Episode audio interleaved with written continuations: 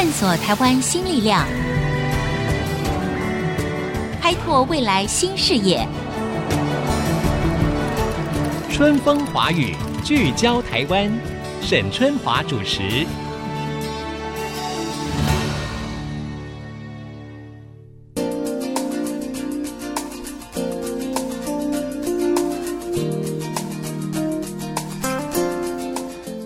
各位听众，大家好，欢迎收听《春风华语》，聚焦台湾。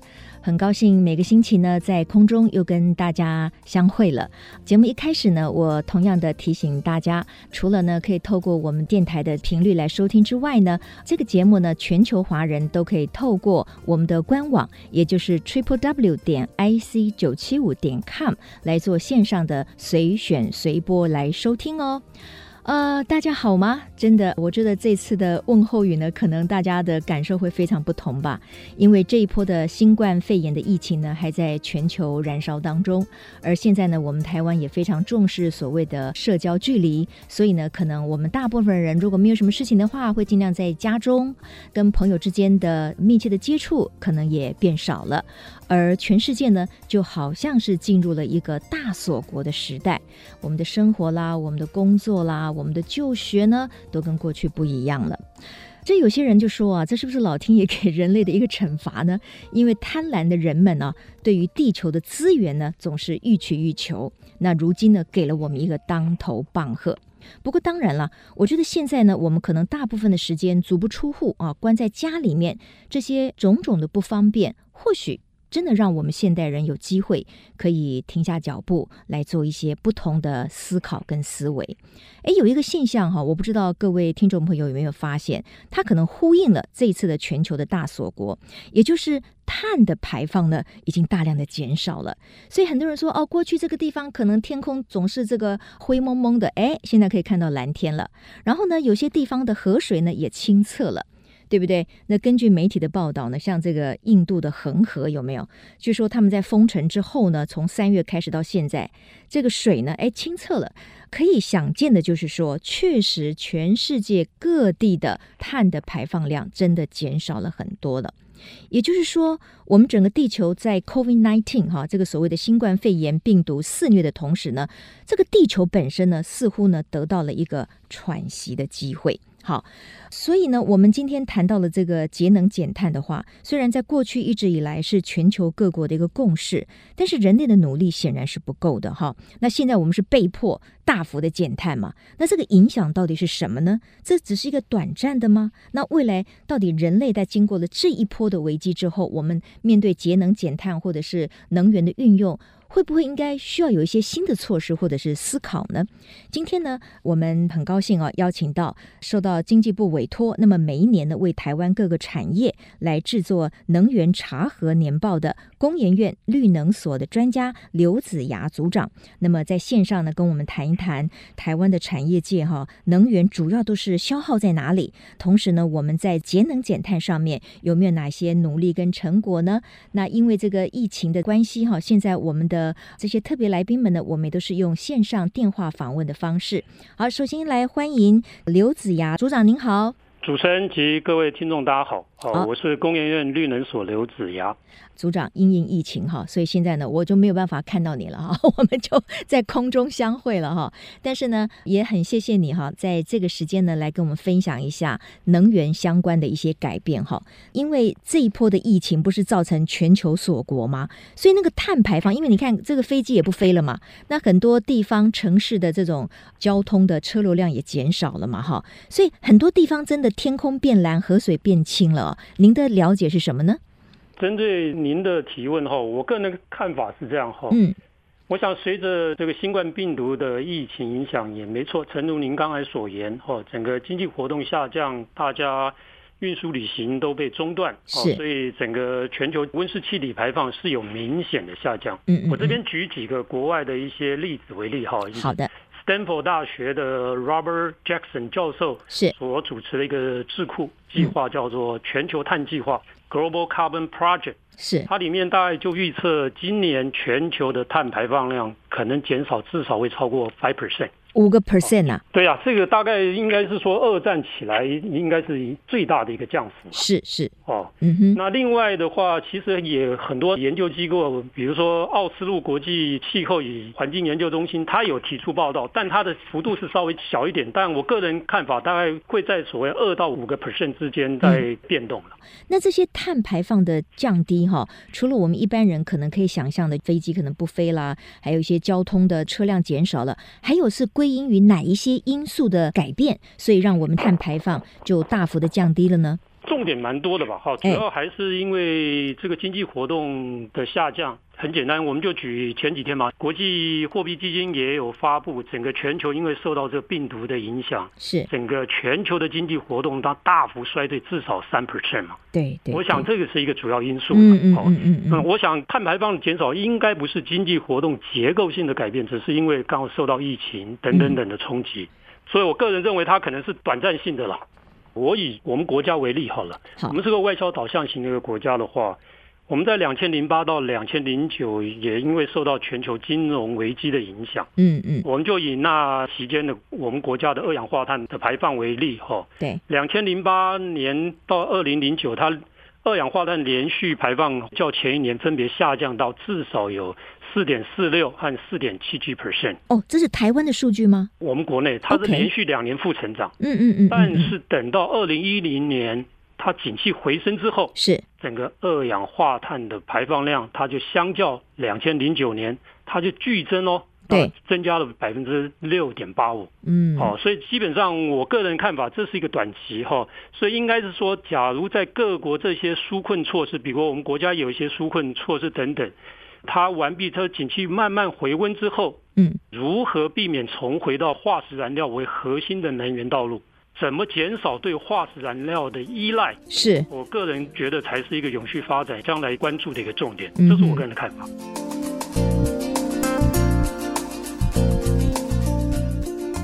当然了，因为过去这么些年来哈，全球其实是有共识的哈，就是说全球应该要减少碳的排放量嘛哈。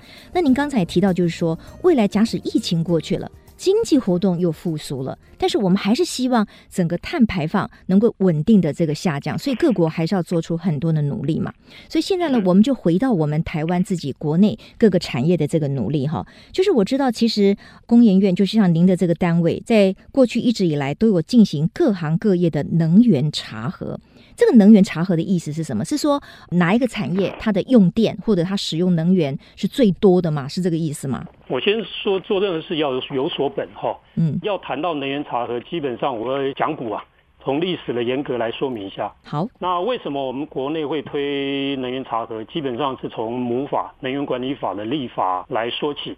嗯，好，《能源管理法》的立法是因为历经两次的石油危机，分别是一九七三年第四次中东战争。还有一九七九年的伊朗革命，哦，那我们国家是一个外销导向型的一个国家嘛，大家很清楚，我们国内的各项资源并不丰沛，嗯，我们的能源更是匮乏，是以今天为例哦，我们进口的能源依存度还高达百分之九十七，哇，okay，所以这个过程中，我们政府在当时的时空背景下，他体认到。唯有提高能源的使用效率，嗯嗯，才能提升我们产品的国际竞争力。嗯哼，所以他为了加强管理能源，促进能源的合理及有效使用，所以在民国六十九年的八月八日，嗯，哦，他立法通过，而且由总统公布，叫做《能源管理法》，是哦，来实施所谓能源查核。那为什么要做能源查核？我们还是回到我们前面讲，有了立法的缘由之后。能源查核，它就是哦，我们做能源管理一个方法，它只是方法之一。对啊，它也是整个能源管理过程的第一步。哦，嗯、那这个起始步骤，它基本上为什么要做？我的经验大概就是说，你要评估，比如说能源大用户，它寄存的设备，还有它的系统，它能源耗用，还有它的效率。我们希望从这些资料里面找到一些可以改善的机会，嗯，哦，还有一些可推动的一些像节能的措施啊，或者是技术的导入等等，嗯嗯嗯，所以这个查核的对象的话，就锁定叫能源大用户。那能源大用户的定义的话，照我们国内的 definition 非常清楚，就是电力的契约容量超过八百 k 瓦。OK，啊。八百 k 瓦以工业部门来讲的话，这些工业大用户含电厂，国内目前来讲大概是三千三百七十二家。我这是举一百零七年度为例了哈，嗯嗯嗯，你就把它看成就三千四百家左右，国内制造业有八万多家。这三千四百家左右工业大用户，它占我们国内制造业八万多家的比例不到 five percent，不到五趴。嗯哼哼。但是跟主持人报告，它的用能大概是占我们国内能源的总消费量大概有四分之一。四分之一，OK。对，以二零一八年的资料为例了。嗯哼哼。那如果它这个大用户三千四百家的话，它存占工业部门的能源消费的比例的话，又高达百分之八十一点二。嗯嗯嗯。所以这边的话，就大家讲这个大数法则嘛，它是一个关键的少数。是。所以为什么要建立这个能源查核制度？就是要求这些大用户，你要用系统化、有计划的方式，嗯，把你内部能源使用，你要做记录，你要做评估，你要做分析，那要做检讨嘛。对。好，当然这个过程中，希望对大用户来讲，哎。你可以找出你们公司怎么有效控制能源成本。好，我想这个是整个从立法缘由还有它管理的意涵，我个人的认知了。对，我想今天呢，我们在线上呢访问了刘子雅组长哈，确实，我觉得这一波的疫情呢，让全世界呢大幅的，我们也是被迫的减少了很多的碳的排放。但是呢，在疫情过去之后，即使我们希望恢复经济的这个活动，但是呢，节能减碳仍然是全世界一个共同的非常重大的课题。所以呢，现在我们要休息一下，在广告回来之后呢，我们要继续请教刘子牙组长哈。就是有关于那么各个产业里面有很多不同的所谓的龙头的公司，这些公司他们所谓的节能减碳的成效究竟是如何呢？那在这一波全球被迫节能减碳，就是我们的碳排放减少之后，未来的影响会是什么呢？我们在这当中又应该扮演一个什么样的角色呢？广告之后，请大家继续收听春风华语，聚焦台湾。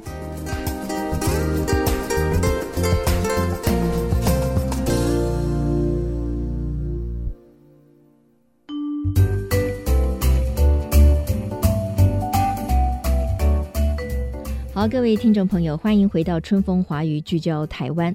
我们今天谈的呢，虽然是一个相对看起来比较严肃的议题，哈，就是所谓的节能减碳。不过事实上，我觉得在所谓的新冠肺炎病毒肆虐全球的同时呢，它其实让全球的人类呢，再有一次更深沉的思考，就是这件事情，与其我们被迫要因为一个疫情。而让我们所有的经济活动可能停摆，给我们的生活啦、我们的工作啦、我们的这个就学呢，带来这么个翻天覆地的影响。那我们人类是不是应该更积极的去思考，如何在平常的日子里面，或者是在我们发展经济的同时，其实每一个产业界或者是每一个所谓龙头公司，还是要肩负起一个节能减碳这样子的重责大任哈。那今天在我们线上呢，接受我们访问的呢是工研院绿能所产业发展推动组的组长刘子牙，刘组长，组长，那继续我们就请教您哈，来谈一下，就是说，因为我知道您的这个单位呢，因为每一年都有做那个产业的能源的查核年报嘛，那最新的就是二零一九年的，对不对？就是过去这一年。那如果从过去这一年的报告来看的话，台湾各个产业在节能减碳方面的表现如何呢？你有没有什么样一些具体的例子可以跟我们分享一下？OK，我想台湾各产业在节能减碳，基本上我个人的看法都有在做持续的改善。是，怎么说呢？简单讲，在过去十年间，假如我取二零零九到二零一八为一个区间来看的话，我们工业部门的能源大用户，就我前面讲的大概三千四百家，对，它有持续在推动节能减碳的措施。嗯，那它的平均年节电耗节能大概有用个物理单位叫三十四万公里油当量。这个就有点听不懂。呃，没关系，它就用我们的能源的消费来讲，它的年节电率可以大概是一点三四 percent，每一年可以节能大概一点三四 percent。对对对，OK，好。那当然，这里面电子业的它的节能率是比较高。好，嗯，那我手边有的资讯的话，就在这个区间里面，它大概是一点五帕。嗯。好，那其次的话就是所谓钢铁业，大概是一点二 percent 左右。你是说他们在节能方面的表现吗？在电子业之后就是钢铁业啊？对对对，就是说他在这十年间，他持续有在推节能减碳的一些相关措施。比如说就钢铁业，因为它在过程中它可能用很多其他能源，比如说用热好了，嗯，哦，它不是用电。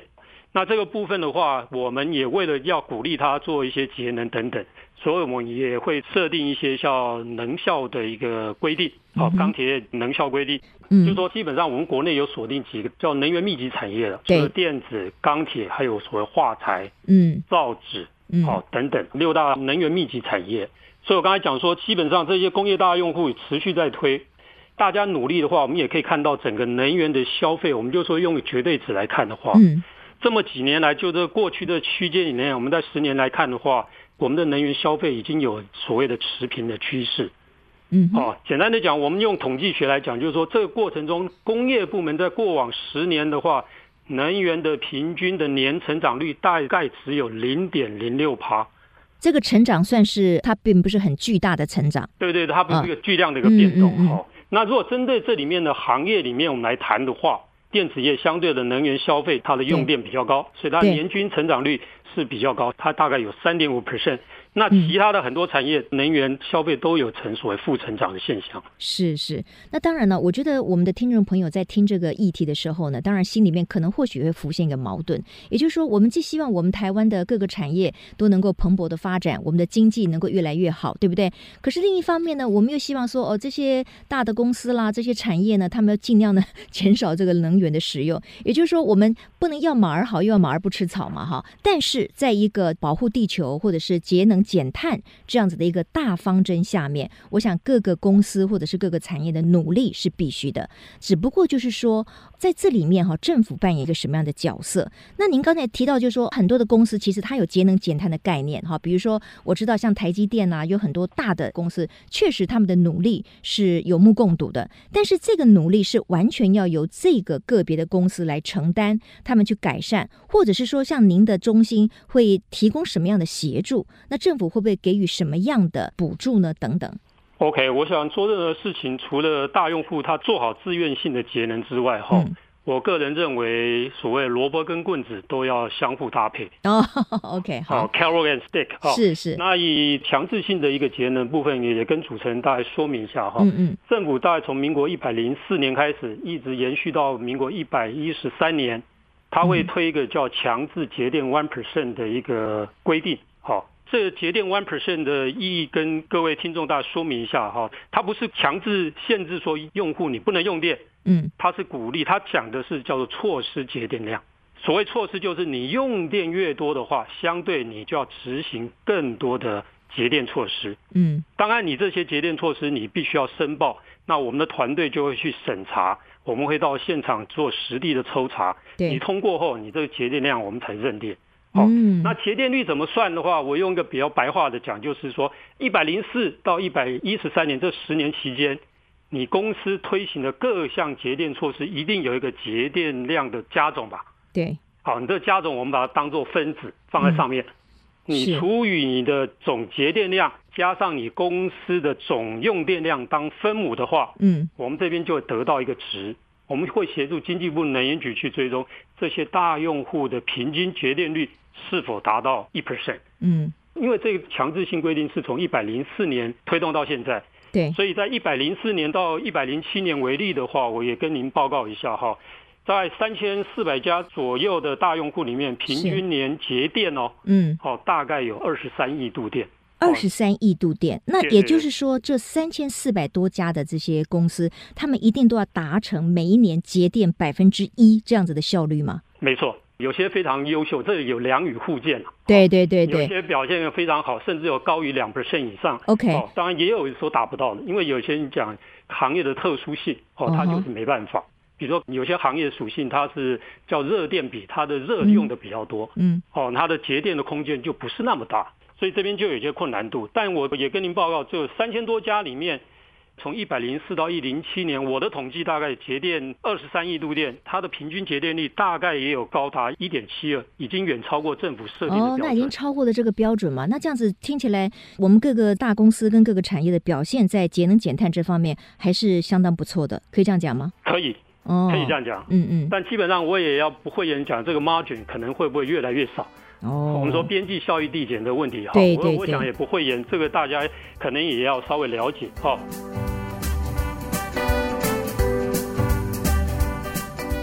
前面讲这个是所谓的棍子的部分，好、嗯，所谓萝卜的部分，我也大概要跟您大概说明一下哈。对，比如说就刚才前面讲的一些钢铁业，我们也为了要鼓励它做一些节能等等，所以我们也会设定一些叫能效的一个规定。民国一百零四年一月一号开始实施的。简单的讲，就是我们管制的对象就是钢铁加热炉它的出口温度，还有它的炉系的含氧量符合规定了。嗯，嗯，好。过往话，因为钢铁业很多它的废热，它温度超过五百度 C，它就禁止排放出去了。因为以往的重油非常的便宜，是。但这几年来，因为能源价格等等，所以我们要鼓励它做废热回收。嗯嗯。那要做废热回收的话，经济部能源局在民国一百零一年开始，我们就有推一个叫废热回收技术的示范应用专栏。如果举钢铁业来讲的话，这边就有像中钢。烨辉、鸿诚、叶联、合金发等等几家公司都有在推这个废热回收，所以简单的讲，我前面讲的这些要求在里面搭配萝卜棍子等等等，哦，他做的还不错。其实也有一些典范案例可以谈啊，以中钢为例啊，是中钢的亚钢三厂前年应该是得到。一百零六年的节能标杆的金奖，经济部有颁奖给他。哦，那这个颁奖只是一个奖牌吗？还是说有什么实质的补助？有啊，有奖金啊。他做的哪一些，我大概也跟您大概说明一下哈。嗯嗯。以亚钢三厂为例的话，它有增设一些低温的废热回收，就像前面讲，过往可能五百度 C，它就把禁止排放掉。现在没有，我要求他们往下。比如说，它要到三百三十等等等，它都可以把这些热给回收下来。可是这个是不是要更改他们原有的这个设备呢？否则为什么可以变成说三百度以下可以排掉？哎，这个好问题哈。所以它就是有一些增设一些，比如说低温废热的回收系统。我们简单讲就是这个热交换器嘛。对。它把这些废热回收起来，当做预热使用。嗯。它预热的话，它在下一个制程，比如说清洗区的烘干可以使用，它就可以减少它厂区。蒸汽的使用，以中钢、亚钢三厂，我们到现场了解的，它每年都至少可以减少大概九千吨蒸汽的使用。嗯，好，这是一个例子，就是增设一个热回收系统。嗯，那另外制成的部分，我们也到现场去了解。那中钢的同仁也在努力，它就消除一些制成的重复，想办法去减少蒸汽耗用。这个举个例子，它有个叫做电池钢片，这是一个附加价值蛮高的一个产品。是。过往它在制成要经过所谓退火酸洗，然后再进入所谓酸洗冷压。简单讲，它有两道酸洗的步骤。嗯，经过整个内部大家努力之后，进行一些制成的一些 layout 的一个重新设计。好，简单讲，它这些电池钢片，它在退火之后就进行喷砂除锈。嗯，之后就直接进行所谓酸洗的冷压，所以就少掉一道的酸洗。没有影响品质啊，对对。哦，那它每一吨产品的蒸汽的用量的话，从我们现场调查，还有中钢提供资料，也从过往每一吨大概一百八十五公斤，它就下降到一百零三。OK，所以这个是中钢的一个，我觉得这个都可以参照哈。对。那中龙钢铁也有做一些案例，比如说它做一些引风机转速或风门开度的一个调控。嗯嗯嗯。简单讲，就让这个风门尽量开大，减少这些能源的一个耗损等等等。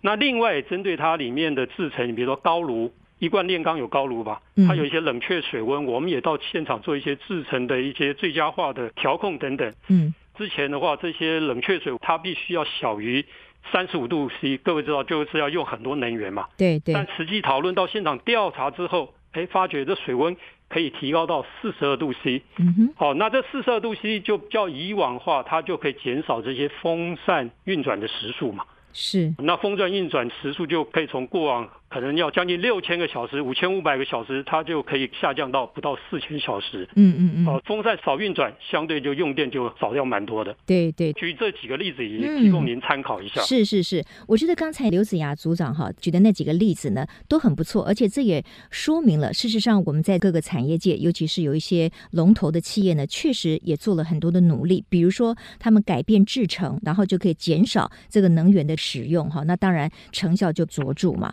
我我想也给大家一个新的思考空间。那节目最后呢，我想请组长呢呼吁一下大家哈，因为您的这个工作或者是说工研院的绿能所哈，主要是针对产业界，对不对？但是呢，针对一般个人，我不知道，就是说在这一波疫情的影响之下，大家可能对于所谓的减碳呢，或者是说能源的有效的运用呢，可能有一番新的想法。那您是不是也有一些呼吁或者是建议给一般的听众朋友呢？OK，我们团队基本上除了工业部门里面做一些节能减碳的辅导等等，嗯、我们团队也有做一些，比如说在驻商部门。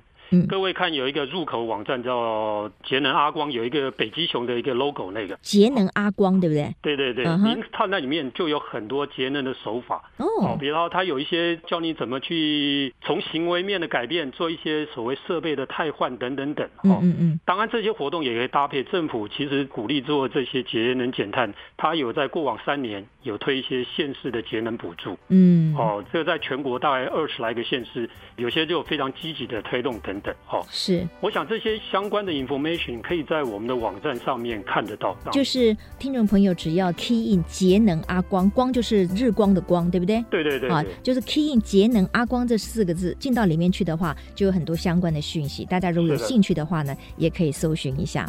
好，的今天我们的时间已经到了哈。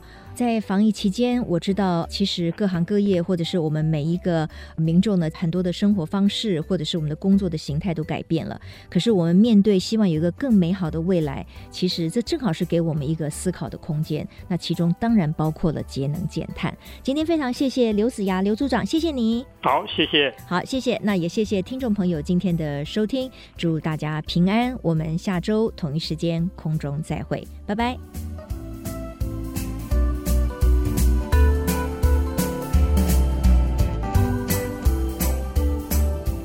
本节目由世界先进机体电路赞助播出，探索真相，开拓未来。世界先进机体电路与您一起聚焦台湾。